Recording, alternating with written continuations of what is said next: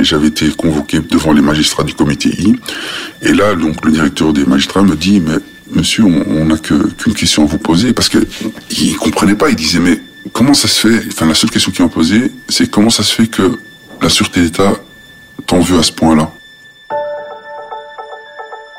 Il devait prendre un vol, entamer une nouvelle journée de boulot, ou désirait simplement retirer de l'argent quand ils ont compris que quelque chose ne tournait pas rond. Ils sont fichés pour raison de sécurité. Ils ont voulu comprendre ce qui leur était reproché et ont tenté de se défendre devant les autorités. Mais sortir des banques de données, même après avoir obtenu gain de cause, ce n'est pas si simple.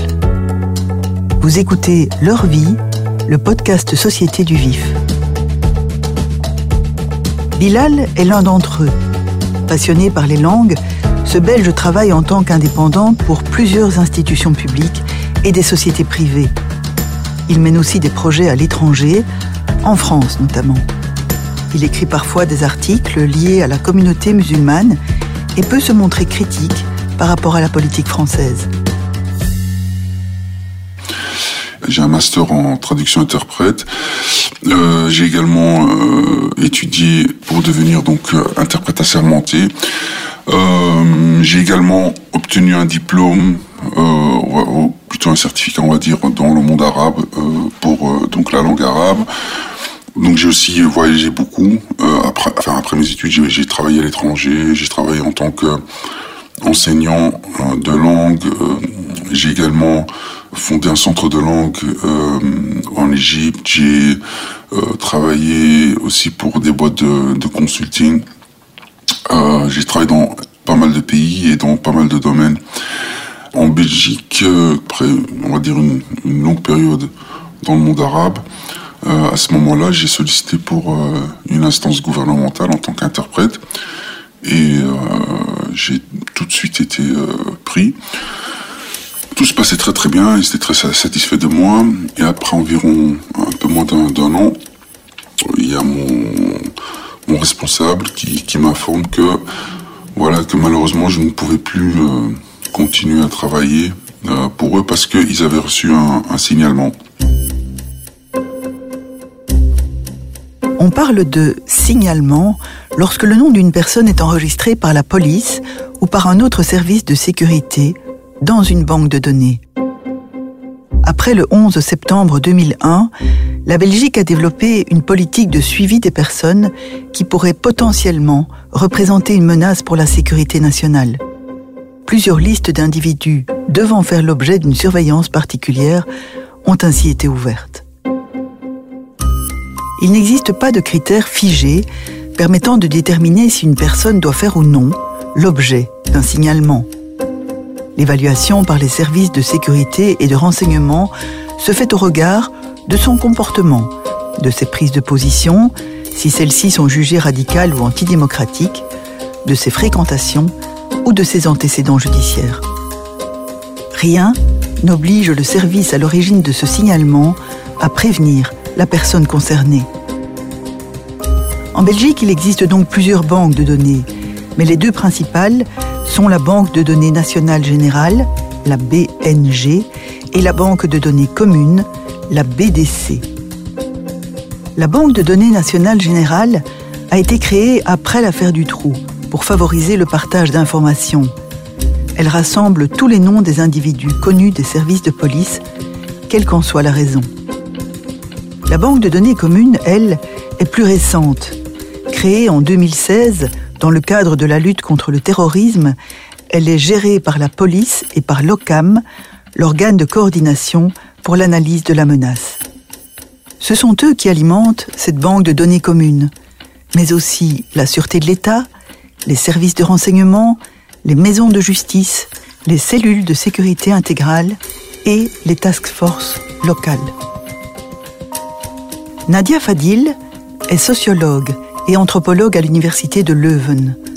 Son travail porte sur la radicalisation violente, la surveillance, le partage d'informations et le respect des droits fondamentaux. Dans le cadre de ses recherches, elle a recueilli le témoignage de 23 hommes et femmes, dont celui de Bilal, qui ont fait l'objet d'un signalement pour des raisons de sécurité. Aucune de ces personnes n'était poursuivie pour des infractions liées au terrorisme. Personne ne les a informées formellement qu'elles faisaient l'objet d'un avis de sécurité négatif. Certaines ont vu leurs soupçons confirmés par une voie informelle, d'autres ont vu la police débarquer chez elles. C'est à ce moment-là qu'elles ont compris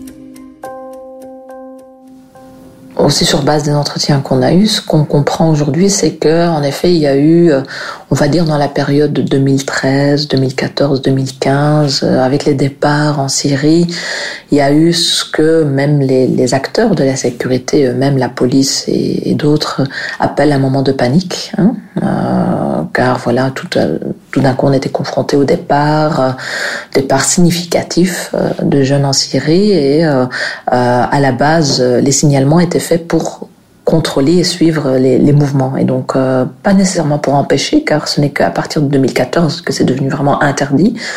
Euh, le voyage vers, vers la Syrie, mais pour suivre ce mouvement euh, de départ. Et donc c'est dans ce cadre-là que les personnes qui sont parties, mais aussi leurs entourages, euh, les personnes qui étaient dans le collimateur des départs.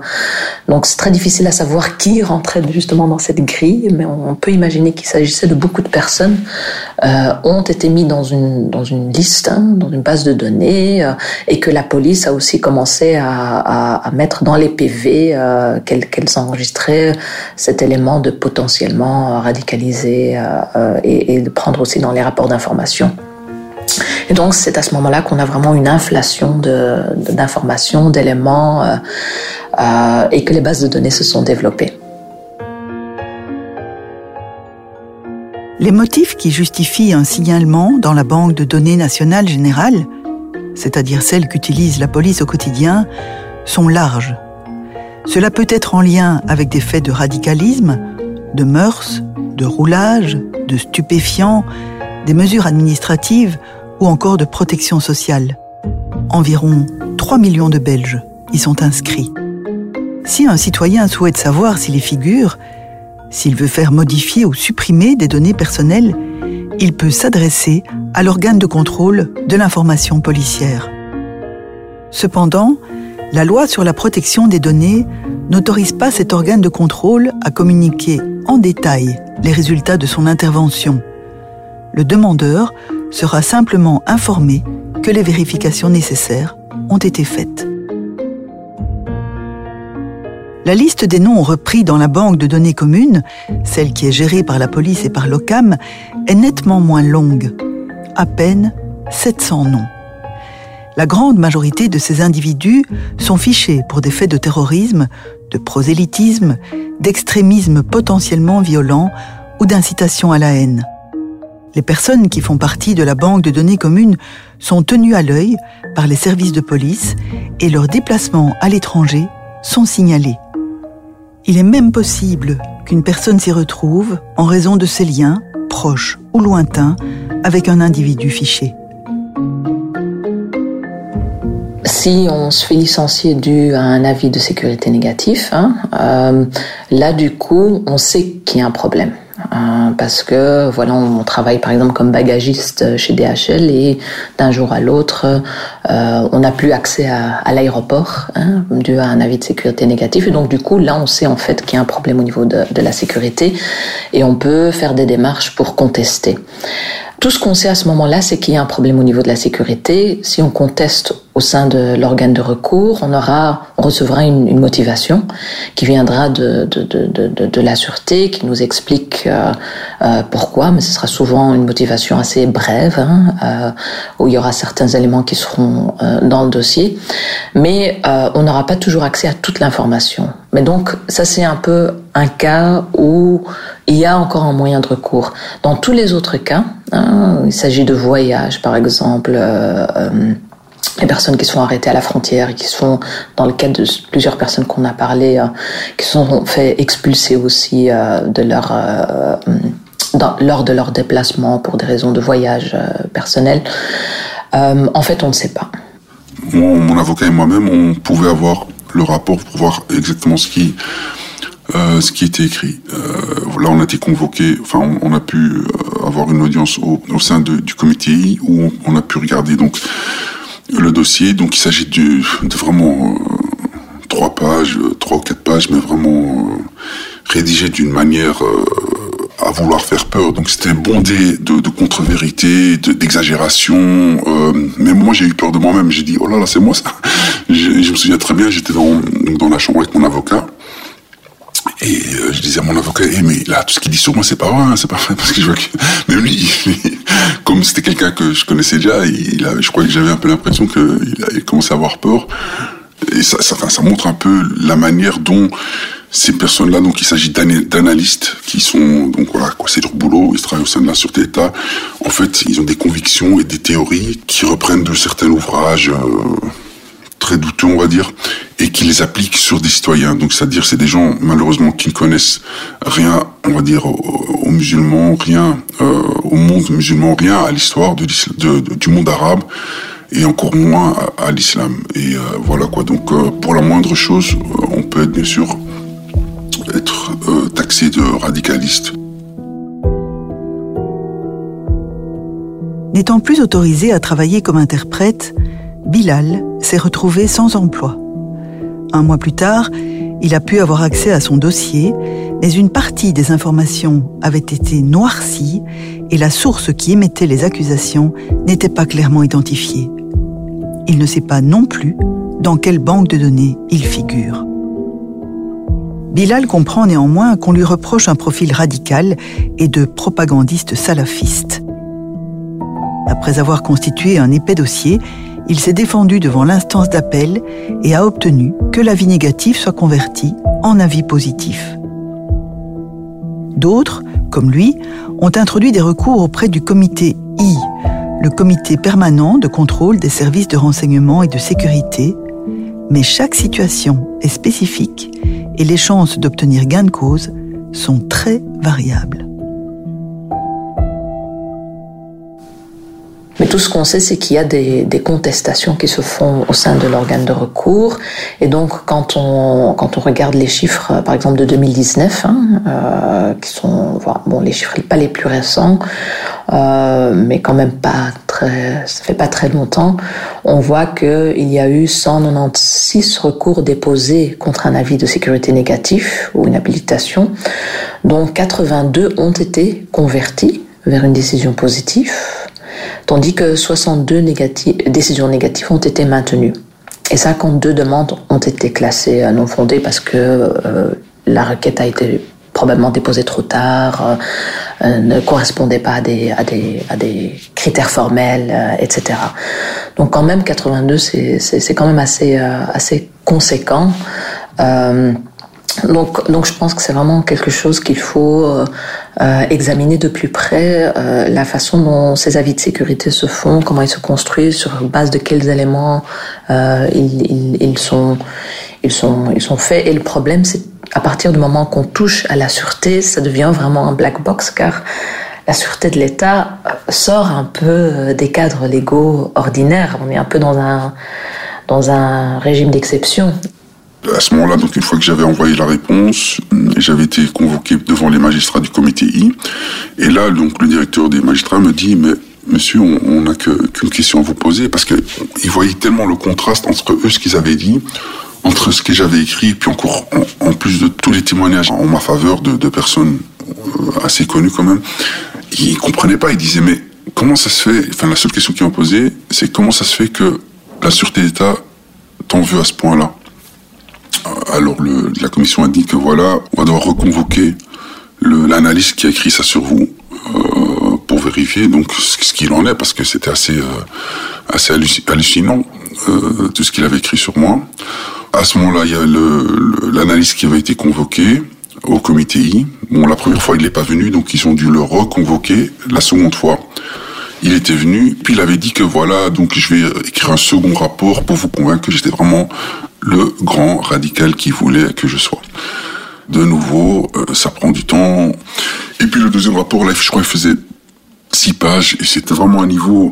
On voyait vraiment que la personne voulait absolument, mais avait fait tout, tout, tout, tout ce qui était possible pour convaincre, voilà quoi. Donc le comité que j'étais vraiment un danger, un radical, etc., etc. Alors que enfin la personne aussi il avait une, enfin je comprends il avait une personne une compréhension très très limitée aussi une, une, compréhension de langue de langue très très très limitée parce que parfois elle, elle, elle voulait expliquer ce que signifiait un, un, mot en arabe alors qu'elle ne comprenait même pas ce que ce que le mot voulait dire en, en enfin vraiment en, en, termes plus larges. Donc elle s'était uniquement basée sur euh, voilà sur des petits livrets ou voilà quoi de, très simplistes par exemple, la personne me, reprochait aussi d'avoir critiqué la colonisation et d'avoir parlé de d'islamophobie. Enfin, pour lui, c'était très problématique.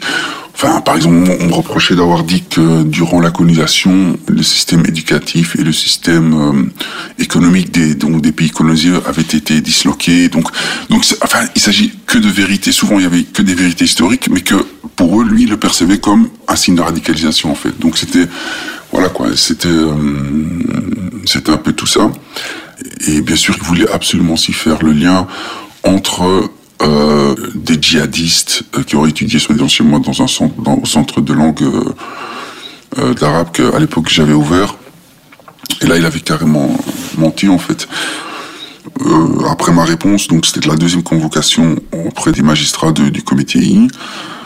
Ils m'ont interrogé bien sûr un peu sur ce que je pensais du vaccin. Donc l'anti-vaccination, c'était bien sûr considéré comme un signe de radicalisation. Donc euh, voilà.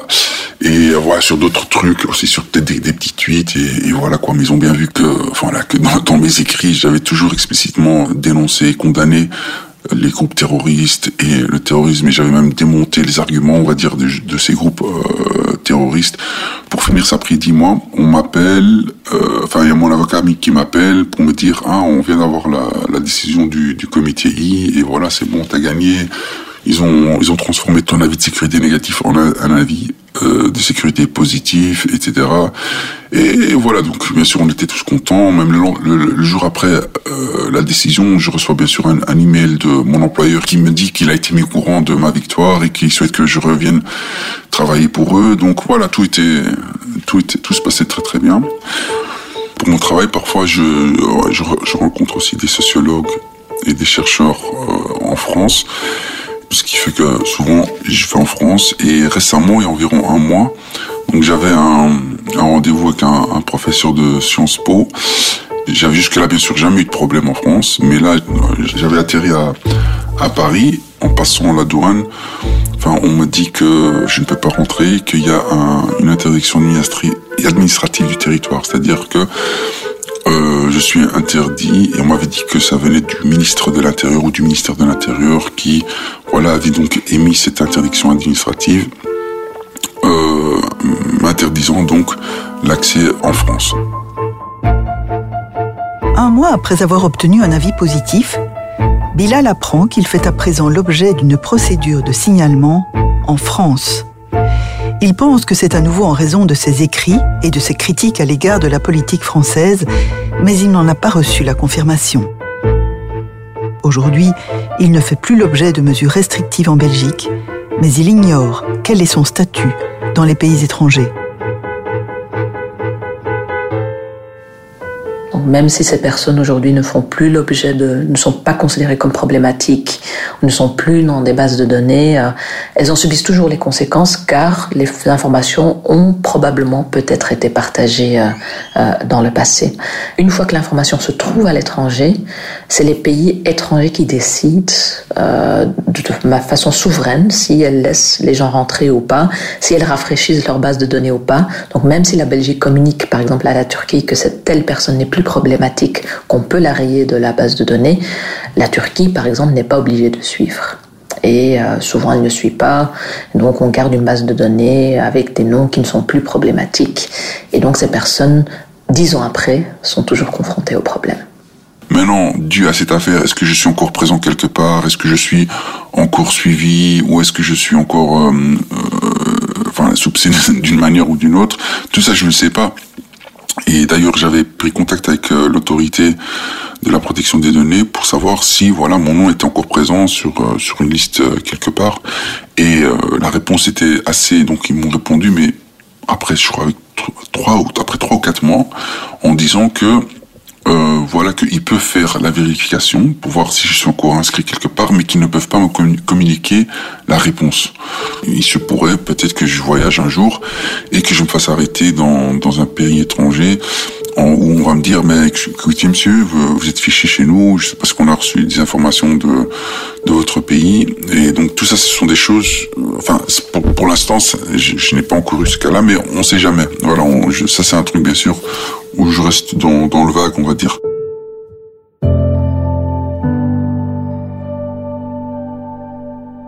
En Belgique, les signalements sont censés faire périodiquement l'objet d'une évaluation à charge et à décharge ce qui permet de faire sortir certains noms de la banque de données lorsque plus rien ne justifie de les conserver. Dans son rapport d'activité de 2020, l'organe de contrôle de l'information policière dénonce toutefois le fait que dans trois cas étudiés sur quatre, une information inscrite dans la Banque nationale générale n'était pas ou n'était plus supposée s'y trouver. Entre 2020 et 2021, le nombre de demandes d'accès a quasiment doublé, passant de 283 à 546. Dans 30% des cas, les données ont finalement été effacées ou archivées. Dans 20% des cas, elles ont été modifiées.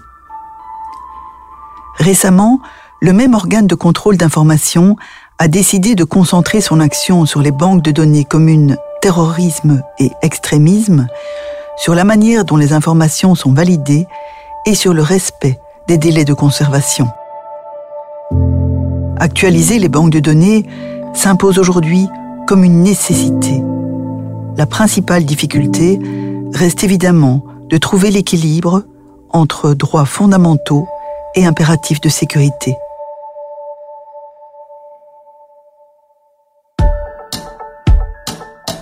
Vous venez d'écouter Leur vie le podcast Société du Vif, écrit par Ludivine Poncio, réalisé par Pierre-Étienne Bonnet. Découvrez notre sujet sur les outils de détection du radicalisme dans notre magazine du 9 février, ainsi que sur notre site et notre application Mes Magazines. N'hésitez pas à commenter, à partager, et d'ores et déjà merci de nous avoir écoutés.